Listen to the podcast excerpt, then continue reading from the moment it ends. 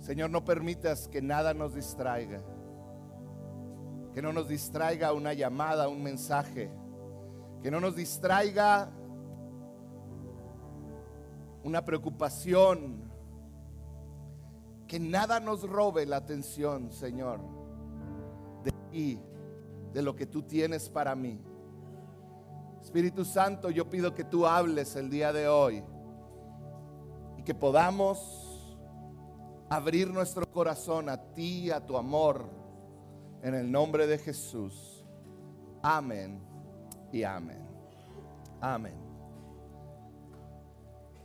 Vivimos en una época donde estamos rodeados de cosas asombrosas.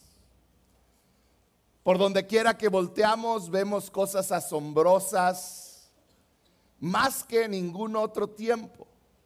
Si tú te pones a pensar, personas que vivían hace quizá 500, 200 años, veían cosas que les asombraban, cosas increíbles, pero tenían que estar presentes en el lugar. A lo que me refiero es que para contemplar la belleza de, la, ¿cómo se llama la que está en Potosí? La Potosina, la Huasteca Potosina. Tenías que estar ahí para contemplarla y era increíble. O, las playas o, o cualquier lugar precioso que existe. Tú tenías que estar presente en el lugar para contemplarlo y estar asombrado por la belleza de esto. Tiempo después, los grandes avances de la industria nos han permitido ir y de la tecnología nos han, eh, eh, nos han permitido ir cada vez más disfrutando ya no nomás de maravillas naturales, pero también industriales, tecnológicas, estudiados de maravillas. El, tan solo el celular que cada uno de nosotros tenemos.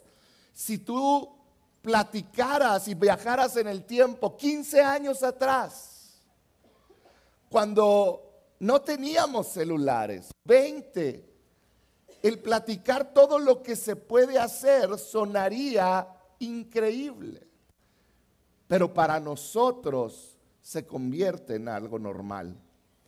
Vivimos rodeados de cosas asombrosas de cosas increíbles, maravillas, avances, belleza. Y yo leía un artículo que decían que eso ha quitado de nosotros la capacidad de asombro. Nos ha robado la capacidad de asombro. Fue un hombre llamado William James que escribió lo siguiente. El asombro es una actitud de humildad frente a la grandeza que nos rodea. Fíjate bien, el asombro es una actitud humilde ante la grandeza que nos rodea. ¿Cuántas veces hemos perdido el asombro en diferentes cosas? En diferentes cosas que vivimos. Antes nos asombraba un vehículo que nos transportaba. Ahora, si trae luces LED, si se le levantan las, las puertas así. ¡oh! Porque ya un carro normal sin aire acondicionado ya no nos asombra. El asombro es la actitud de humildad frente a la grandeza que nos rodea. En otras palabras, el asombro nos da la posibilidad de distinguir lo extraordinario de lo común. Lo cual quiere decir, en esta frase lleva un peligro altísimo, que cuando yo pierdo mi capacidad de asombro, lo extraordinario lo convierto o lo veo como algo común. Como seguidores de Jesús, muchas veces perdemos el asombro de la obra de salvación de Dios por medio de Jesucristo. Llegamos a esta época de Navidad y empezamos a pensar más en un pavo o en una cena que en Dios, que en Jesús. Empezamos a nuestra mente a pensar lo que tengo que hacer, con quién toca, con mis papás o los de mi esposa. Empezamos a pensar en qué días me van a dar de vacaciones. Empezamos a pensar en los regalos, empezamos a perder, a pensar en tantas cosas que perdemos el asombro de lo que estamos celebrando. Navidad no se trata de una cena rica, no se trata ni siquiera de una reunión familiar. No se trata de que los niños sean felices porque les regalamos un juguete. No se trata de nada de eso. Navidad se trata de que un día nuestro Dios decidió venir a la tierra, hacerse hombre, tomar la vulnerabilidad de un bebé y nacer en esta tierra para salvarnos. De eso se trata Navidad. No quiere decir que lo demás que hacemos está mal, pero cuando perdemos el asombro, convertimos algo extraordinario en algo común. Cuando se nos olvida que esto es asombroso, que su amor es asombroso, convertimos algo extraordinario en algo común. Estamos a unas semanas de Navidad y considero que, es, muy importante que meditemos en la profundidad de lo que implica que Dios vino a habitar entre nosotros. ¿Qué significa para nosotros, para mí, para ti, para tu familia? Que Dios vino a habitar entre nosotros. ¿Qué valor tiene para ti y para mí? Hoy te quiero hablar de eso. ¿Te parece si echamos un vistazo a Navidad? Primera de Juan 4:10 nos habla de esto. Y, vamos a, este va a ser el único versículo que vamos a enfocarnos, vamos a leer otros, pero vamos a enfocarnos en este. Y dice así, en esto consiste el verdadero amor. No en que nosotros hayamos amado a Dios, sino en que, sino en que Él nos amó a nosotros y envió a su Hijo como sacrificio para quitar nuestros pecados. Hoy vamos a hablar de ese verdadero amor. Yo te quiero hablar de tres aspectos que podemos en esta Navidad encontrar en el amor de Dios que lo hizo venir a esta tierra. Número uno, el verdadero amor proviene de Dios. Di conmigo, proviene de Dios. Fíjate, acabamos de leer y dice, en esto consiste el amor verdadero. Y luego dice, no en que nosotros hayamos amado a Dios, sino en que Él nos amó primero. El verdadero amor proviene de Dios. ¿Qué es esto? El amor, y esto es clave para todo lo que oímos en las redes hoy en día y en, cualquier medio de comunicación. El amor no se originó en los seres humanos.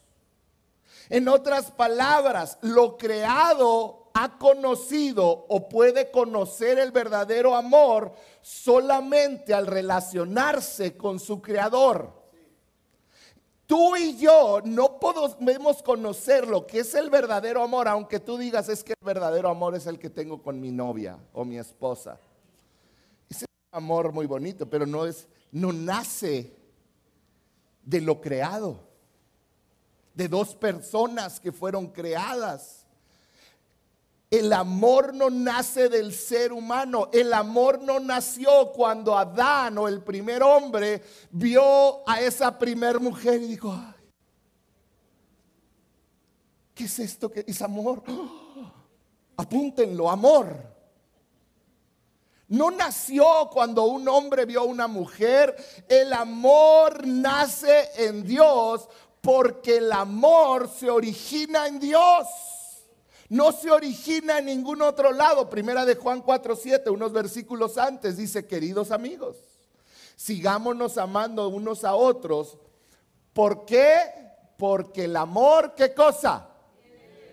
El amor viene de Dios. Y el siguiente versículo, el 8, dice, pero el que no ama no conoce a Dios, porque Dios es amor. No tan solo en la fuente, Él es amor. Todo lo que Él es es amor. La naturaleza de Dios es amor. La fuente del amor es Dios. Ahora, hoy en día, para mí y para cualquier pastor es muy complicado predicar lo que habla la Biblia. Porque como lo viste en semanas pasadas, lo que dice la Biblia no es popular con la manera de vivir de hoy en día. Hay muchos temas que como predicador tengo que encontrar la manera de cómo presentarlo.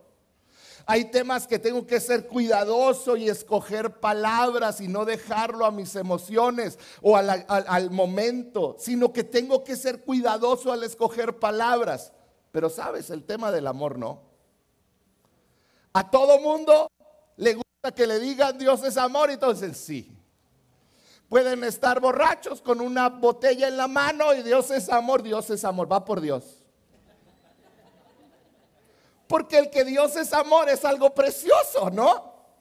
Todos están de acuerdo, de acuerdo con eso.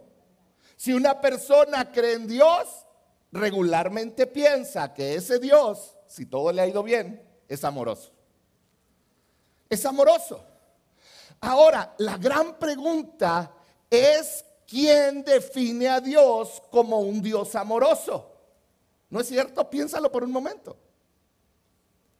Si hay algo que escucho hoy en día mucho, aún entre cristianos que quieren invalidar la veracidad y el valor de la Biblia entera, es que dicen, es que como Dios puede ser, como dice algunos versículos tan duros?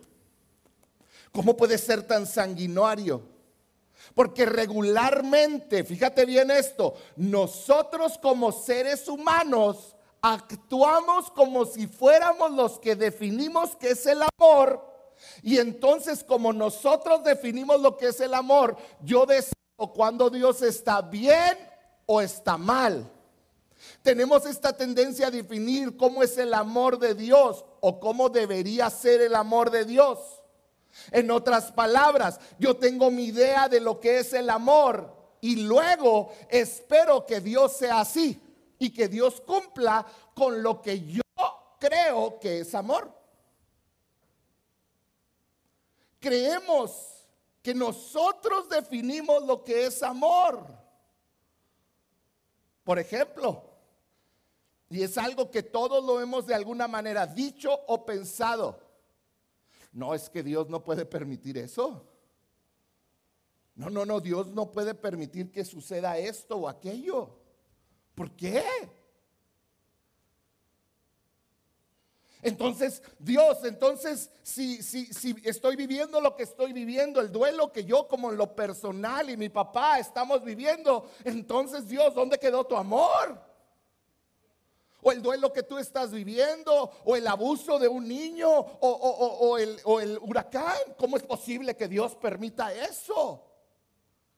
Porque nosotros estamos definiendo el amor en nuestros términos como si fuera algo que naciera de nosotros y yo lo puedo delimitar y decir qué es y qué no es.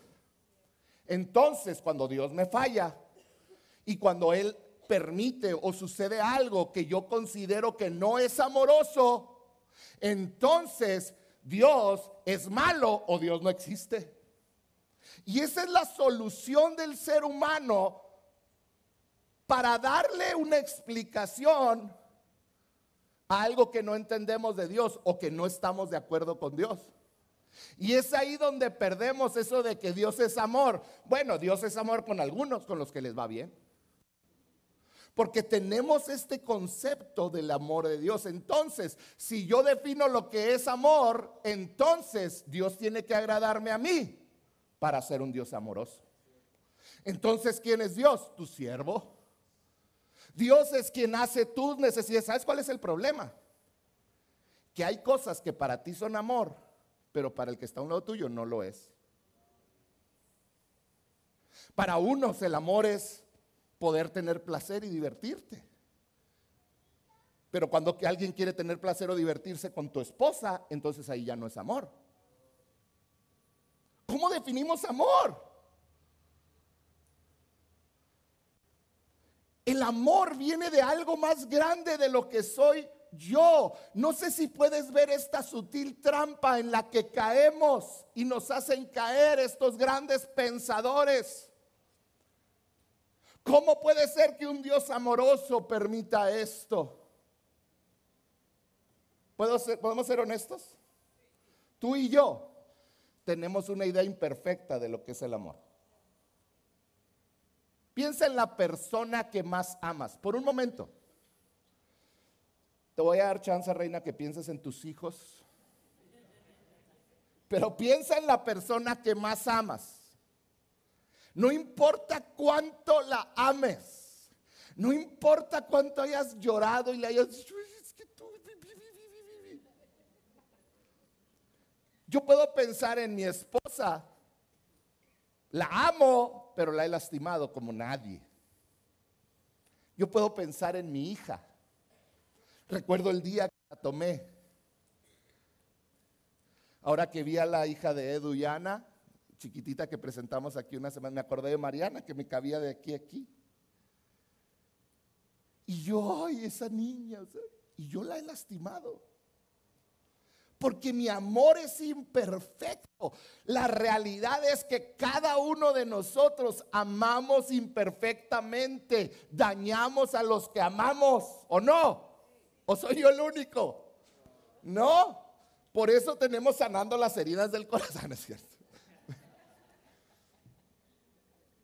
Si nuestra manera de amar es el estándar de lo que es el amor, entonces el amor es imperfecto y egoísta. Gracias a Dios no lo es. Gracias a Dios el amor no nace de mí. Yo no soy la fuente del amor ni lo que defino el amor. Nosotros no definimos lo que es el amor. Nosotros no definimos lo que es Dios. Y este es el, lugar donde la mente del hombre no puede con esto. ¿Quién nos muestra el amor verdadero? Solamente Dios. El amor de Dios trasciende y es eterno. ¿Qué quiere decir que es trascendente? Que va más allá de nosotros, va más allá de lo que queremos, va más allá de lo que esperamos, va más allá de nuestra propia vida. Es trascendente. Pero si el ser humano es la fuente del amor o el que define lo que es el amor, cuando el ser humano muere, el amor termina. Pero sabes que no. Cada persona que has amado, cada persona que ha muerto amando a Dios, ellos están en su presencia amándole todavía. El amor no inicia y termina con el ser humano, porque si no sería algo finito. Pero hay esta necesidad del ser humano de trascender más allá de la vida en esta tierra. Si no ve, Acabamos de celebrar 2 de noviembre, el Día de los Muertos. ¿Y qué es lo que tratan? Tener en la memoria aquellos que murieron, trascender, porque cuando se van de nuestra memoria mueren. Y es una manera finita de pensar. ¿Qué quiere decir? Que si yo olvido totalmente a mi abuela, entonces ya murió. Eso dice la tradición. Murió el recuerdo. Y la película Coco. Porque el hombre quiere definir lo que es el amor, lo que es la muerte, lo que es el más allá. Pero eso no está en las manos del hombre, está en las manos de Dios. No tan solo trasciende más allá de la vida, es eterno. ¿Qué es esto? Dios no tiene fin y nosotros sí lo tenemos. Tú y yo sí tenemos fin. El amor ya existía mucho antes de que tomáramos nuestro primer respiro. Y el amor, el amor existirá mucho después de que tomes tu último respiro. Porque el amor no nace y termina con la humanidad.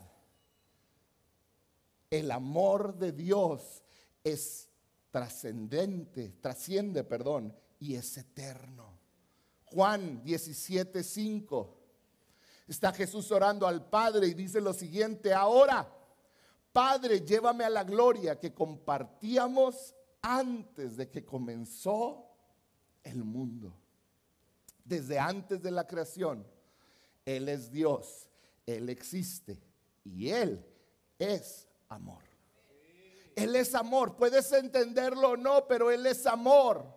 Dios no nos creó porque necesitaba seres humanitos que le amaran.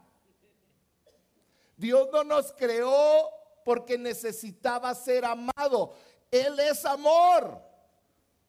Dios nos creó desde su amor para amar, que es distinto. Dios nos creó desde su amor, su amor produjo, eh, creó al ser humano porque amaba a Dios para que nosotros amemos. Todo esto quiere decir que tú y yo no definimos lo que es amor, mucho menos, mucho menos definimos lo que es amor en base a lo que queremos, lo que pensamos o lo que nos da placer. Porque este mundo predica pregona a los cuatro vientos que amor es aquello que me causa placer, aquello que siento, aquello que quiero.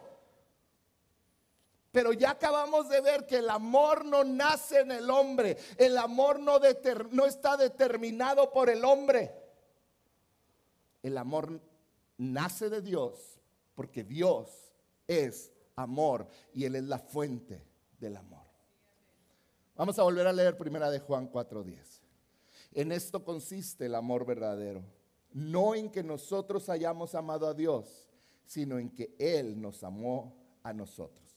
Punto número uno fue el verdadero amor proviene de Dios. Punto número dos, el amor te hace vulnerable. Cuando más amas, te abres a la posibilidad de ser lastimado. ¿Cuántos dicen amén? ¿Verdad que cuanto más amas, estás dicen ahí que estás exponiendo tu corazón?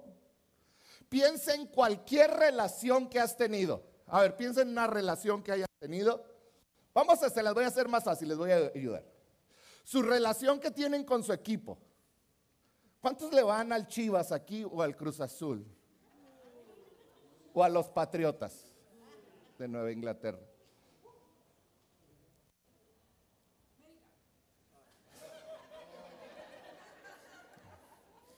Que alguien la saque, por favor.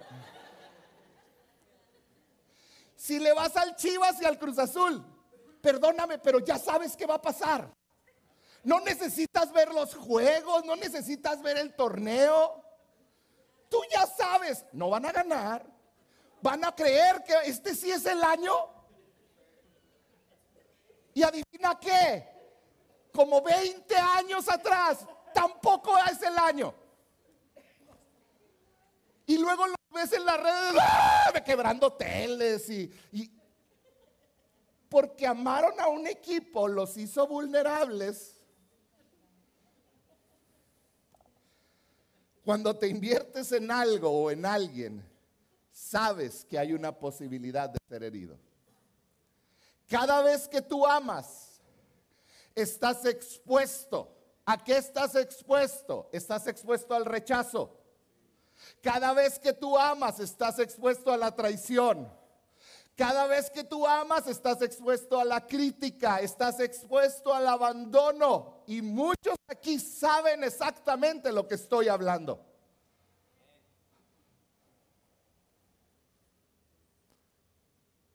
¿Por qué? Porque el amor te hace vulnerable. Muchos aquí tienen cargando heridas y dolor por años, por gente que amaron. Muchos de ustedes han pensado, ¿cómo sigo viviendo después de este dolor? Porque lo que amas verdaderamente tiene la capacidad de herirte profundamente. Si es Luis, un gran autor, iba a aparecer lo que escribió, te lo voy a leer. Dice, amar verdaderamente es ser vulnerable. Ama cualquier cosa y tu corazón se estrujará y posiblemente se romperá. Si quieres asegurarte de conservarlo intacto, no debes dárselo a nadie, ni siquiera a un animal. Este, un perrito, un gatito, ¿eh? No.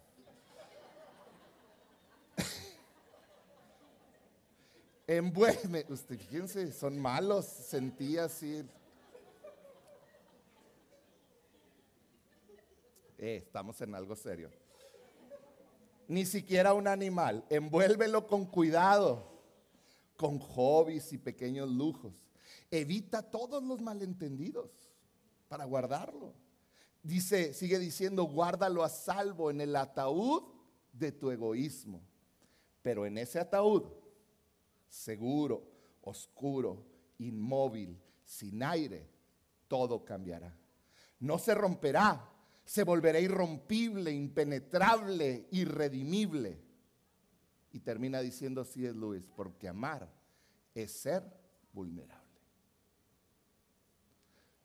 Hay muchos aquí que han decidido no volver a amar, no volver a arriesgar su corazón y lo que sucede es eso, guardas tu corazón en el ataúd del egoísmo, lo cual lo endurece, lo cual lo hace irrompible pero impenetrable.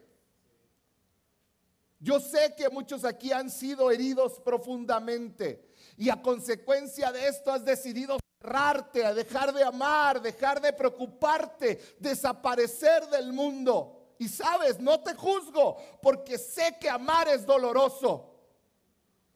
Pero no dejes de amar porque dejar de amar es dejar de experimentar a Dios. Porque Dios es amor.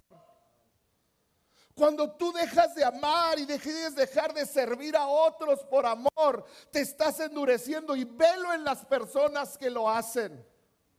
Se convierten secas, amargadas, tristes, una raíz de amargura entra en su corazón y empieza a endurecer todo el cuerpo. ¿Sabes por qué? Porque dejan de experimentar el amor y Dios es amor. Dejan de experimentar a Dios. No podemos dejar de amar. Amar es ser vulnerable. ¿Sabes por qué? Porque te ata a otra persona. Cuando fuiste papá o mamá, tu corazón estuvo atado a ese niño, a esa niña. Y no hay nada que pueda desatar ese vínculo. Estás atado y si tu hijo sufre, tú sufres con él. Si duele, duele con él. Porque hay un vínculo que es el amor, que es Dios, que los une. Esta es la historia de la Navidad. La historia de la Navidad es que Dios, siendo amor, siendo rey, siendo el que gobernaba por sobre todo, decidió hacerse vulnerable, sabiendo, estando seguro que iba a ser herido, rechazado, lastimado y abandonado. Él lo sabía, pero aún así se entregó para salvarte a ti y salvarme a mí. Ese es el valor de la Navidad. ¿Y qué hay más vulnerable que un bebé? Y el rey, Dios, vino en forma de hombre, en forma del hombre más vulnerable. Un bebé.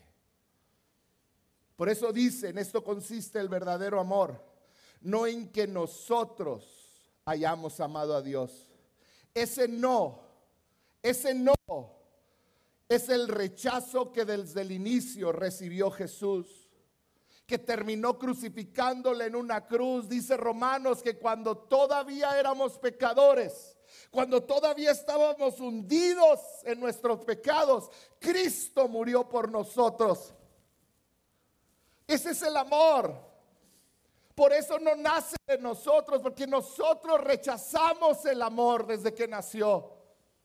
Pero aún así dice que Él nos amó tanto que entregó a su único Hijo para que todos aquellos que crean en Él no se pierdan, pero tengan la vida eterna. Jesús se hizo vulnerable a sí mismo, vulnerable al rechazo, al abuso de la humanidad, al abandono de Dios, por amor a ti y a mí.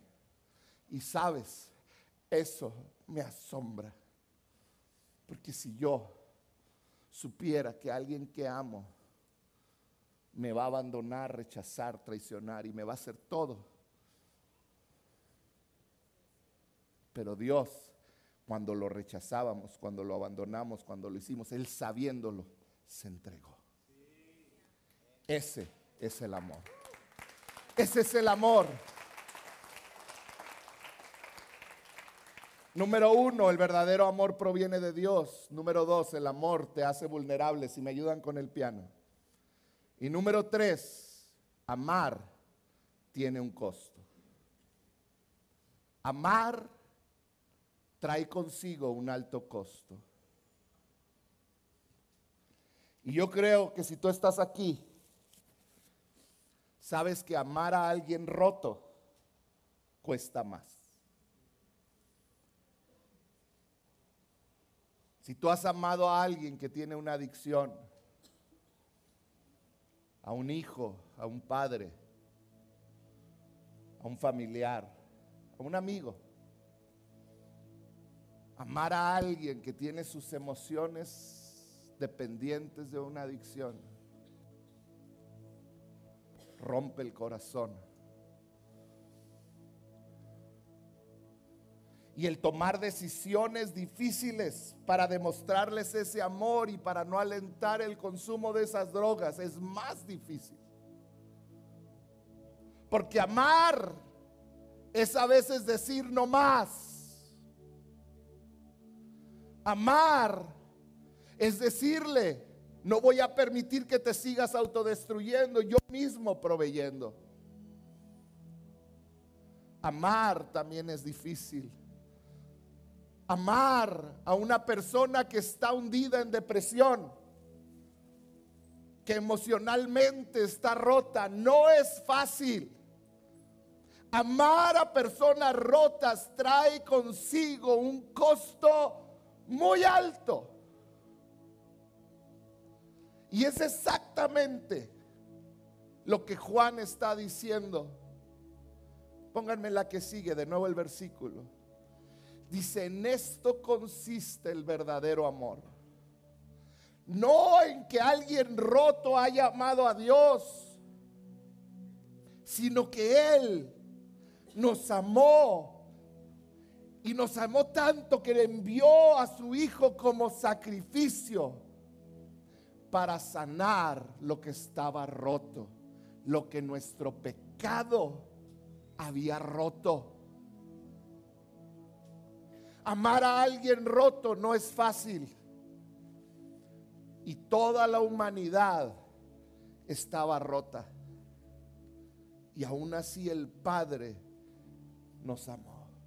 Sabes, yo estaba roto. Mis pecados me impedían disfrutar de su amor. Pero Jesús vino. Jesús vino y siendo amor en esencia, Vino para salvarme, para perdonarme y para salvarte y perdonarte a ti. A pesar de que le dimos la espalda, a pesar de que le hemos rechazado vez tras vez, pero Él siendo amor, sigue extendiendo su gracia hasta el día de hoy para ti que estás aquí. Sigue diciéndote, hay oportunidad para ti, por eso estás aquí. Sigue habiendo esperanza. Cuando todavía éramos pecadores, Él vivió una vida perfecta para mostrarme y abrir un camino hacia el Padre, hacia Dios. Un camino directo al amor, directo al Padre. Un camino al Padre, al amor del Padre hacia ti, para mí el único amor que te va a saciar, el único amor que te va a sanar, el único amor que te va a dar propósito. Dice la Biblia que Jesús tomó nuestro pecado sobre él y él se llevó nuestro pecado y nos dio su justicia. Es un intercambio que no merecíamos, pero él tomó nuestro pecado y nos hizo justos. Eso es amor. Eso es amor. Podemos tener otros conceptos, pero amor es aquel que da su vida por aquel que ama. Cuando yo entendí esto y viví esto, yo sentí como una carga de mí se quitó. Cuando siendo un joven entendí lo que había hecho, cómo mi pecado lastimaba a Dios y yo pude hincarme ante Él y pedirle perdón, yo pude sentir ese amor que trae libertad, que trae vida. Quisiera pedirle al grupo de alabanza si puede pasar.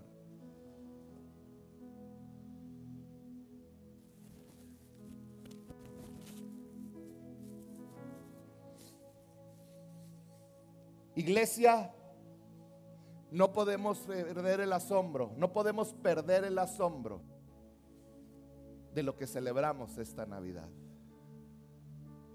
Esta Navidad celebramos el amor de Dios. Esta Navidad celebramos que ese amor se hizo carne y vino. Y es por eso que le cantamos, tú eres digno, tú eres mi rey glorioso, tú eres iglesia, que nunca se nos olvide cuando adoramos al Señor, que hay algo más profundo que simples palabras es nuestro corazón devolviendo agradecimiento a ese amor. Es el tener nuestra memoria.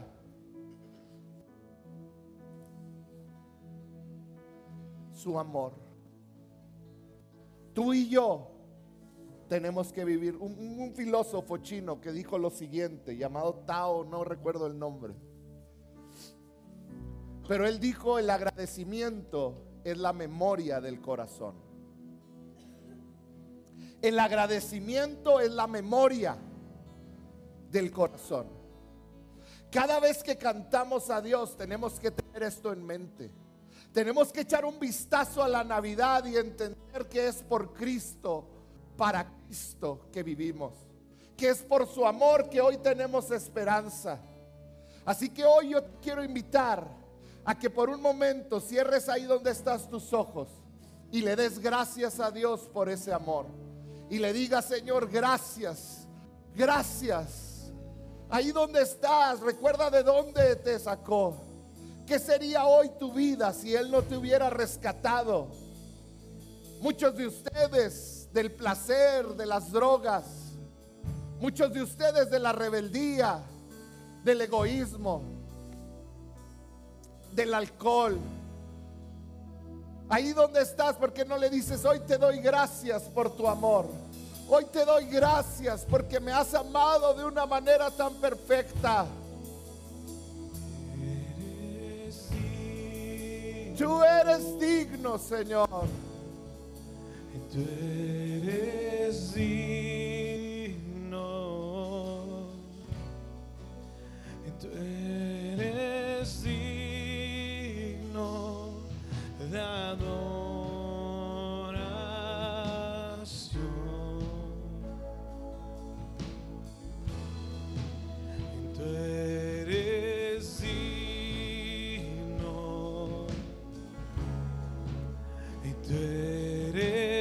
Puedes decírselo ahí donde estás.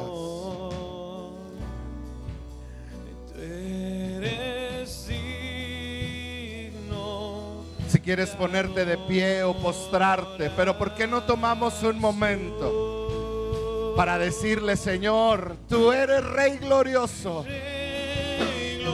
tú eres digno? No permitas que nada te distraiga, cierra tus ojos y adórale. Ahí donde estás, dile, tú eres digno, tú eres amor.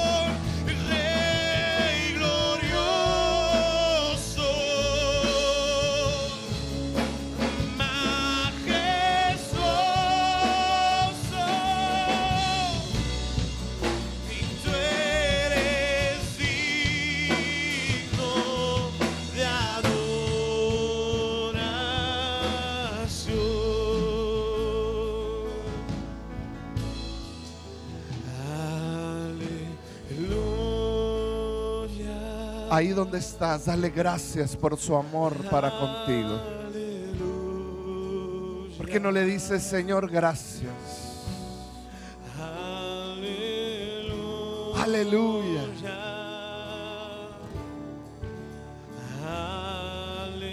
Aleluya.